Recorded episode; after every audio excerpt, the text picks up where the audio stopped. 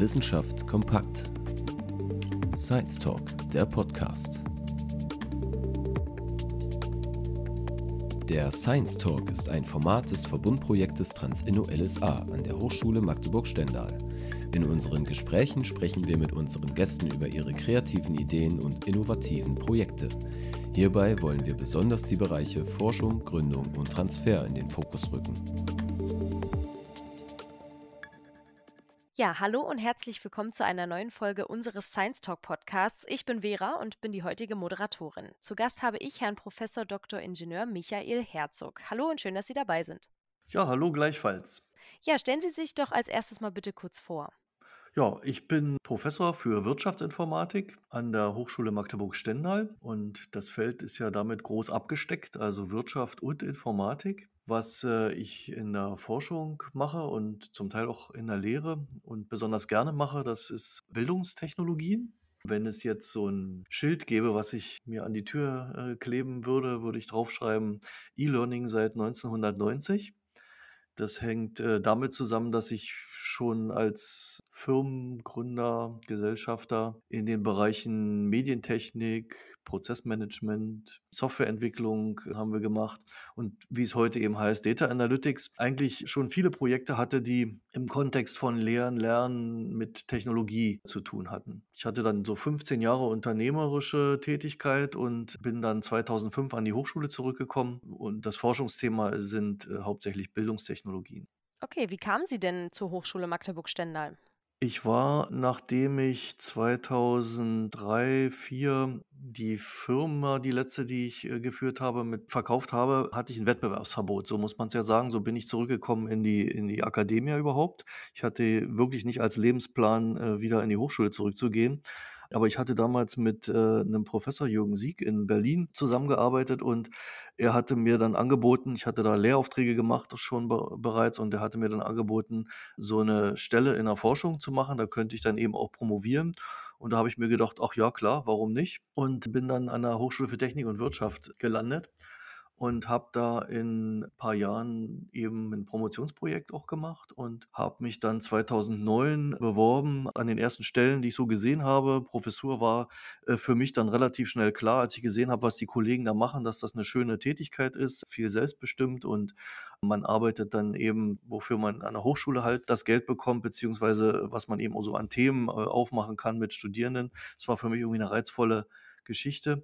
Und so habe ich mich dann beworben und witzigerweise habe ich dann, nachdem ich meine Promotion verteidigt habe, den einen Tag und ein Vorstellungsgespräch hatte im Juni 2009 in Stendal, hat das gleich mit der Professur geklappt und so bin ich eben an die Hochschule gekommen und habe gedacht, das probiere ich mal aus und das gefällt mir bis heute und vor allen Dingen auch an dieser Hochschule besonders gut. Ja, sehr schön. Sie gründeten ja auch die Forschungsgruppe Spirit, was ja für Science Projects in Radio and Information Technology steht. Wie kam es denn eigentlich dazu? Ich hatte von meiner Berliner Zeit mehrere Projekte, wo es darum ging, Informationssysteme in Museen zu entwickeln. Ich habe da viel mit RFID zu tun gehabt. Heute nennt sich das Near Field Communication und das gibt es auch immer noch. Äh, Radio Frequency Identification ist äh, ein spezielles davon. Ähm, in dem Kontext habe ich also äh, Kollegen gesucht, die äh, auch auf dem Gebiet arbeiten und da habe ich den Olaf Friedewald kennengelernt. Da hatte ich ein Gespräch mit jemandem Externes, der gesagt hat, Mensch, äh, er hat da einen guten Draht zu Herrn Friedewald und manchmal ist komisch, man sucht im eigenen Kontext gar nicht so viel umher. Jedenfalls bin ich äh, auch auf Herrn Friedewald zugegangen und wir haben dann überlegt, was können wir zusammen machen, haben ein Projekt beantragt beim BMBF, das hat geklappt und als die Mitarbeiter kamen, haben wir gesagt, gut, jetzt machen wir auch eine, dann eine Institution draus, machen eine Forschungsgruppe zwischen den Fachbereichen Wirtschaft und Ingenieurwissenschaften und Industriedesign und ja, so hat das Ganze angefangen. Und dann kamen weitere Projekte hinzu. Die Mannschaft hat dann so über die Jahre etliches zustande gebracht. Ja, und um was geht es denn bei Spirit genau? Ja, also ich würde schon auch sagen, dass wir hauptsächlich Bildungstechnologien beforschen, also entwickeln und, äh, beforschen. Das heißt also Informationssysteme, die im Kontext von Museen, Ausstellungen, beim Lernen in jetzt mit der Pandemie ganz wichtig geworden natürlich, was online funktioniert. Dort haben wir viel entwickelt. Wir haben einige Themen, die uns in den Bereich berufliche Bildung, äh, gebracht haben. Dort gibt es ja auch eine Menge zu tun, was Digitalisierung angeht und eben Informationssysteme, die nicht schwer zu zugänglich sind, sondern wo es einfach ist, mit der Technik zu interagieren. Das ist so ein bisschen unser Ziel und das ist so hauptsächlich unser Forschungsfeld in den letzten Jahren. Mhm. Ich würde auch gern auf ein paar der spannenden Projekte von Spirit eingehen. Eins davon ist ja zum Beispiel das Projekt ICKE, also inklusive Küche 4.0. Könnten Sie mal erklären, was dieses Projekt ist?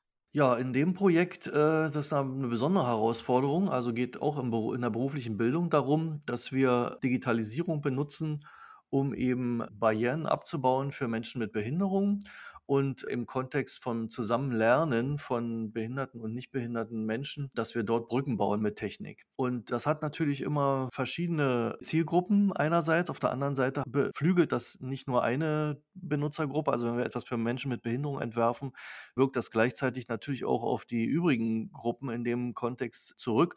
Und wir sehen natürlich im beruflichen Bereich, gerade im Ausbildungsbereich Küche, dass dort hoher Bedarf an Arbeitskräften sind und wir dort auch Chancen sehen, dass äh, Menschen mit Behinderung dort in einen regulären Job kommen können. Und wenn die auch in der Ausbildung schon zusammenkommen und zusammen lernen können und das durch Technologie unterstützt werden kann, das ist eine gute Sache. Und dem haben wir uns da verschrieben und haben da drei Jahre dran geforscht, etwas zu entwickeln.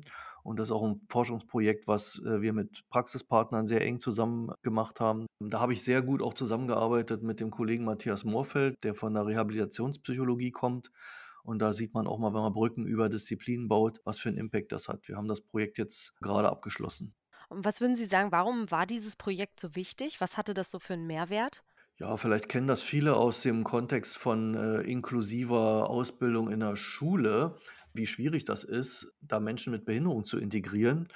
Und wir haben eben auch gesehen, im Bereich Berufsausbildung ist ja nicht viel anders. Also wenn Menschen aus der Lebenshilfe zusammen lernen sollen mit dem eher verschulten System in der beruflichen Bildung, dann erfordert das ein ganz schönes Umdenken. Und da kann die Technologie auch nichts dran ändern, dass man sich dort auf neue didaktische Wege begeben muss, damit das funktioniert. Und das ist aber, denke ich, insofern gelungen, in dem Projekt an Beispielen zu zeigen, was da funktioniert. Und wir haben da auch in dem Projekt sehr viel dazugelernt, wie man solche Settings, solche Lernsettings macht. Man muss eben weg von dem frontalen Unterricht, von dem Menschen, die jetzt nicht lesen und schreiben können, beispielsweise wenig haben. Wir merken aber auch, dass wenn äh, spielerischer Zugang auch über Technik äh, erfolgt, dass das sowohl den Menschen mit Behinderung, aber auch den Auszubildenden mehr Spaß macht. Und wenn die in Interaktion kommen, zum Beispiel mit gemeinsamen Kochworkshops, entsteht dort eine ganz andere Dynamik, wo nicht nur Spaß, sondern eben auch äh, viel, viel gelernt werden kann. Und dieser Kulturwandel, der findet natürlich an vielen Schulen, Berufsschulen auch schon statt. Aber wir können eben dann auch von der Wissenschaft her zeigen, wie wirkungsvoll das ist. Es ist dann nicht nur ein Gefühl, sondern auch der empirische Beweis dafür, dass bestimmte Beispiele, die wir da entwickeln, auch wirklich einen großen Impact haben. Mhm. Ein sehr schönes Projekt auf jeden Fall. Ein weiteres Projekt ist ja auch Orient, also ein Onlinehandel für regional erzeugte Lebensmittel aus der Altmark. Wie kann man sich dieses Projekt vorstellen? Genau, an dem Projekt war ich e-, eher am Rande beteiligt. Das ist vor allen Dingen der Kollege Volker Wiedemer, der dieses Projekt von der Hochschule getrieben und geleitet hat. In dem Projekt wurde ein Portal aufgebaut, ähm, ein Marktplatz aufgebaut und natürlich eine digitale Plattform dazu entworfen, wie man die Produkte regionaler einkaufen kann. Also wir gehen ja alle gerne zu den großen Online-Händlern, weil es so schön bequem ist. Die Probleme, die wir sehen, die langen Transportwege und zum Teil viele andere Nachhaltigkeitsprobleme, die damit verbunden sind, dafür wollten wir eine Alternative entwickeln. Und ich denke, wir sind auch in einer ganz guten Zeit gekommen, wo auch mehrere Regionen in Deutschland diesen Weg versuchen zu gehen. Und der ist noch nicht besonders rentabel. Also stellen Sie sich vor, Sie wollen gerne regional einkaufen. Wo gehen Sie denn dahin? Und digital ist nun mal der Weg, auch gerade in so einem Flächenland, wie es äh, Sachsen-Anhalt ist oder im Norden die Altmark, relativ dünn besiedelt, brauchen wir eben einen Anlaufpunkt, wo sich die Händler, die eben regional verkaufen, darstellen können, wo man aber eben auch einen Warenkorb zusammenbauen kann, den man dann entweder geliefert bekommt oder vielleicht auch auf dem Weg von der Arbeit irgendwo abholen kann. Und das ist nochmal eine andere Herausforderung, ob man das jetzt mit haltbaren Produkten macht oder eben auch mit Lebensmitteln.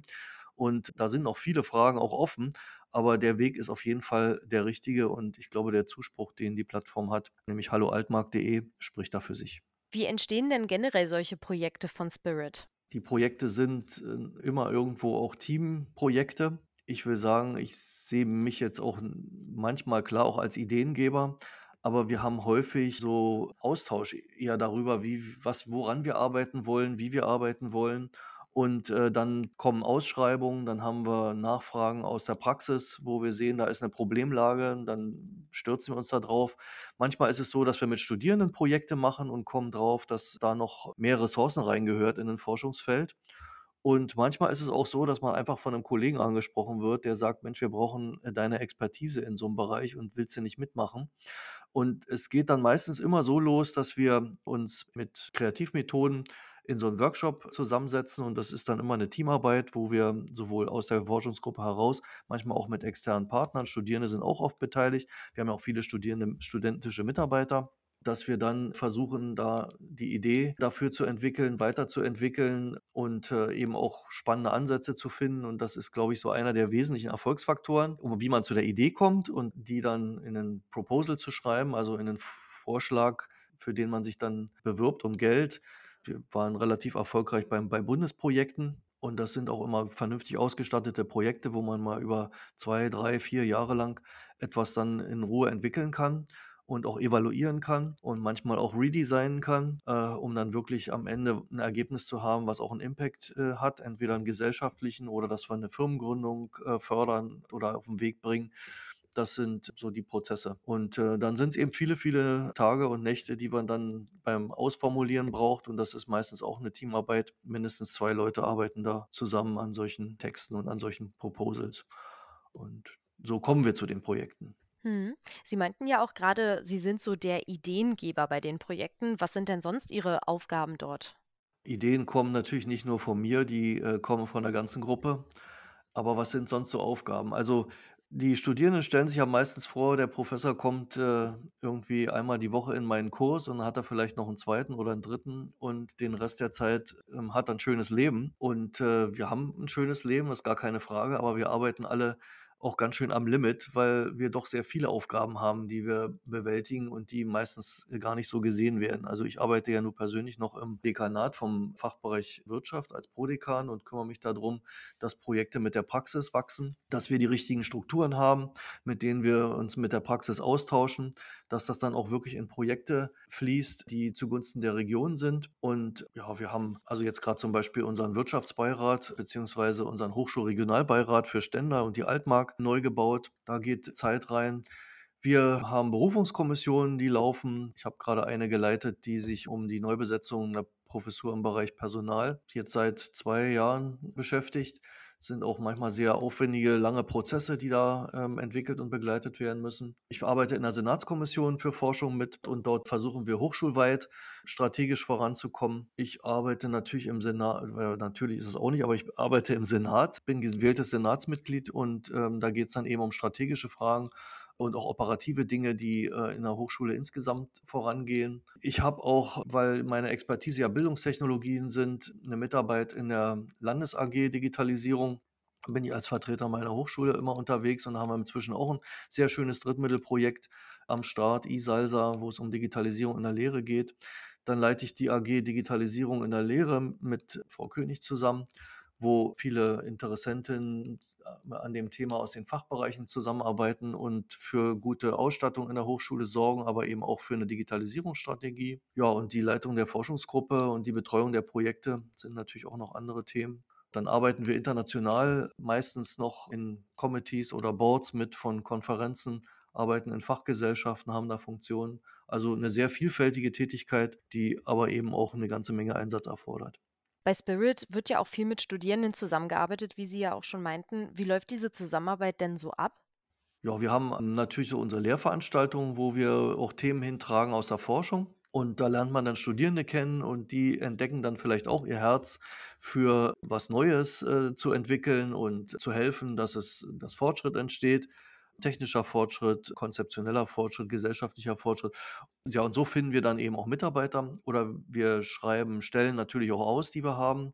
Die sind häufig finanziert auch über die Mittel, die wir über die Forschungsprojekte einwerben. Und äh, ja, was die Studierenden dann machen, am Anfang vielleicht organisatorische Sachen oder jeder, wie er dann auch ausgebildet ist. Wir haben zum Beispiel eine Psychologin an Bord, mit der arbeite ich gerade Datenmaterial aus für eine empirische Studie. Wir haben Studierende aus dem Journalismus, die unterstützen uns in der Wissenschaftskommunikation. Wir haben Studierende aus dem Design, aus dem Interaktionsdesign. Die helfen uns bei der Verwertung von den Ergebnissen, also Gestaltung von Webseiten, Drucksachen. Die entwickeln aber auch an Produkten prototypisch mit. Wir haben jetzt ein Projekt, wo wir ganz stark Studierendenbeteiligung drin haben. Das ist das Clean Breeze Projekt. Da geht's, das machen wir mit Mazedonien zusammen, mit der Uni Skopje. Und äh, da führen wir dann Workshops durch. Die müssen vorbereitet und umgesetzt werden. Und da sind studentische Mitarbeiter voll bei uns dabei. Wir betreiben auch ein Lab, so ein User Experience Lab, wo wir mit Eye-Tracking, Technologie und Sensorik Human Behavior, also menschliches Verhalten testen. Und da habe ich zum Beispiel einen Studierenden, der sich darum kümmert, Tutorials zu entwickeln, dass Studierende diese Technik auch benutzen können. Da gibt es viele, viele Tätigkeitsbereiche für Studierende bei uns. Und wir freuen uns auch über Initiativbewerbungen. Hm. Also in Spirit stecken ja auch so die beiden Studiengänge Digital Business Management und Cross Media. Was wird denn in diesen Studiengängen so vermittelt? Ja, das sind zwei Studiengänge, die richten sich an berufsbegleitende Studierende, also Menschen, die im Job sind, vielleicht auch noch lange Berufserfahrung haben, noch keinen akademischen Abschluss und die halt überlegen, ob sie ihre Karriere nochmal neu aufstellen äh, mit dem Abschluss. Aber hauptsächlich ist es, glaube ich, die Motivation, nochmal was Neues kennenzulernen, nochmal zu sehen, was sind aktuelle Methoden, was sind aktuelle Themen auch und sich dann für den Beruf fit machen. Beim Studiengang Cross Media, den gibt es ja nun schon sehr viele Jahre. Den habe ich von ganz tollen Kollegen geerbt, die inzwischen nicht mehr arbeiten bei uns. Das Projekt ist also, hat so großen Erfolg, dass da mehrere Berufungen auf Professuren daraus entstanden sind, weil das war eines der ersten großen Online-Lehreprojekte, die die Hochschule hatte, oder wahrscheinlich sogar das erste gab auch Fördergeld, das zu entwickeln. Und dieses äh, Modell, was wir dort haben, das haben wir weiterentwickelt zum Studiengang Digital Business Management, während Cross Media so die drei Gebiete Journalismus, Medien und Wirtschaft für die Zielgruppe, also freiberufliche Journalisten, Journalisten, die irgendwie im, äh, im Kontext von Verlagen oder, oder Zeitungen arbeiten, über Leute, die Referentenarbeit machen für Presse, Arbeit haben wir dort drin. Auch äh, Personen, die im Bereich Bildung und Medien arbeiten, die sind in Cross Media, ist ja ein Cross-Studiengang, also vereint sehr viel, ist überregional sehr stark die Marke. Und äh, der zweite Studiengang, den wir dafür entwickelt haben, Digital Business Management, richtet sich dann eben an Menschen, die entweder jetzt die Digitalisierung, die digitale Transformation sich als Thema suchen, ähm, was ja eine riesen Nachfrage auch hat auf dem Arbeitsmarkt. Also wir haben sehr viele Firmen, die bei uns kommen und sagen, ja, wir brauchen genau eure Absolventen. Aber wir haben jetzt nur nicht äh, so wahnsinnig viele Teilnehmer. Und die Leute, die zu uns kommen, sind ja meistens auch irgendwo im Job und nutzen das dann für ihre Firma oder für ihre äh, soziale Einrichtung. Oder wir haben aus Krankenkassen, aus Verkehrsbetrieben, aus äh, ganz verschiedenen Bereichen da die Studierenden. Die haben meistens schon ihren Pfad. Und wir wünschen uns eigentlich mehr, dass die Unternehmen, gerade auch in der Region, die dieses Thema haben wollen, ihre Leute selber ausbilden, denn die haben vom ersten Tag was davon, wenn die bei uns mit agilen Methoden im Projektmanagement arbeiten, wenn die sich mit den aktuellen rechtlichen Rahmenbedingungen in, mit der Informationstechnik beschäftigen. Wir haben ja da wirklich gute Themen, die den Kulturwandel, der notwendig ist in den Unternehmen mit der Digitalisierung, also internationale äh, virtuelle Kommunikation ist da drin. Ja, viele, viele Themen kann man ja nachlesen auf der Webseite. Das äh, macht die Leute fit vom ersten Tag. Und wir wünschen uns eigentlich, dass mehr Unternehmen Leute aus ihrem eigenen Betrieb unterstützen, so ein Studium zu machen. Und wir haben da wirklich einfache Zugangswege, auch für Leute, die keine wissenschaftlichen Abschlüsse bisher haben. Das geht mittlerweile ganz gut. Naja, ah klingt auf jeden Fall interessant, ja. Und dann wäre ich jetzt auch schon bei meiner Abschlussfrage. Und zwar, was wollen Sie denn mit Ihrer Arbeit, jetzt auch insbesondere bei Spirit gesehen, in Zukunft denn noch erreichen? Ja, da könnte ich jetzt die Projekte aufzählen, an denen wir so arbeiten und äh, auch was wir jetzt neu beantragen. Also ich hatte kürzlich ein schönes Projekt mit den Musikschulen in Sachsen-Anhalt, wo auch Digitalisierung, finde ich, weiterhin ein Thema spielen sollte, nicht nur mit der Pandemie. Wir sehen ja überall, dass Technologie auch im Bereich Lernen mit Musikinstrumenten hereinbricht. Was ist dann eigentlich noch die Rolle von, von Lehrerinnen und Lehrern an Musikschulen beispielsweise? Da werden sich einige neu aufstellen müssen. Dazu machen wir auch Forschung. Wir haben Projekte im Bereich Nachhaltigkeit, ganz wichtig, ein sehr schönes Projekt. Was gerade läuft, ist eben dieses Projekt, wo es um Luftreinhaltung geht. Wir denken ja alle, in Europa sind die Probleme mit der Luftreinhaltung gelöst und sehen also nicht nur CO2 ist ein Problem für die Umwelt, sondern auch andere Dinge wie Feinstaub und so weiter. Und da wollen wir auch ein neues Bewusstsein schaffen dafür in der Bevölkerung, dass da noch einiges zu tun ist. Und das hat ja dann wiederum auch Einfluss auf politische Entscheidungen und auf das, was Firmen so machen. Und äh, wir haben Regionen in Europa, die wir dringend noch mehr einbinden müssen. Ich nenne jetzt mal Nordmazedonien hier als Beispiel, weil es uns gerade aktiv beschäftigt. Und auch in der aktuellen Krise sehen wir nochmal, wie wichtig das ist, dass diese Beitrittskandidaten eine gute Perspektive bekommen. Und äh, da sind noch einige Dinge zu lösen. Unter anderem eben hier das Thema Luftreinhaltung und Gesundheitsentwicklung. Nachhaltigkeitsthemen sind uns sehr, sehr wichtig. Ich weiß nicht, wir haben eigentlich so 2013 in der Forschungsgruppe angefangen, das aktiv zu bearbeiten, also schon relativ am Anfang mit der ECOCOM-Konferenz beziehungsweise gibt es auch ein Buch dazu. Und äh, das hat sich eben entwickelt über die letzten Jahre, dass wir eben auch im ähm, Bereich nachhaltige Bildung mit in der Berufsausbildung einiges gemacht haben, zusammen mit dem Lehrstuhl von Frank Böning an der Otto von Gericke Uni. Die, das ist auch eine tolle Zusammenarbeit. Da kommt sicher noch einiges, was wir auch in der Pipeline haben. Also externe negative Effekte. Wir sehen ja, dass eben vieles, was, das hat eben, ist eben auch der Charme von der Professur jetzt, die ich hier habe, dass wir bei Wirtschaft und bei der Technik angesiedelt sind, dass wir eben sehen, dass vieles, was die Menschheit heute an verbraucht, ist eben in unsere ökonomischen Systeme nicht eingepreist. Und dafür was zu entwickeln, das ist eben auch eine Querschnittsaufgabe. Da kann auch Technologie was leisten. Mhm. Ja, viel Erfolg auf jeden Fall schon mal damit.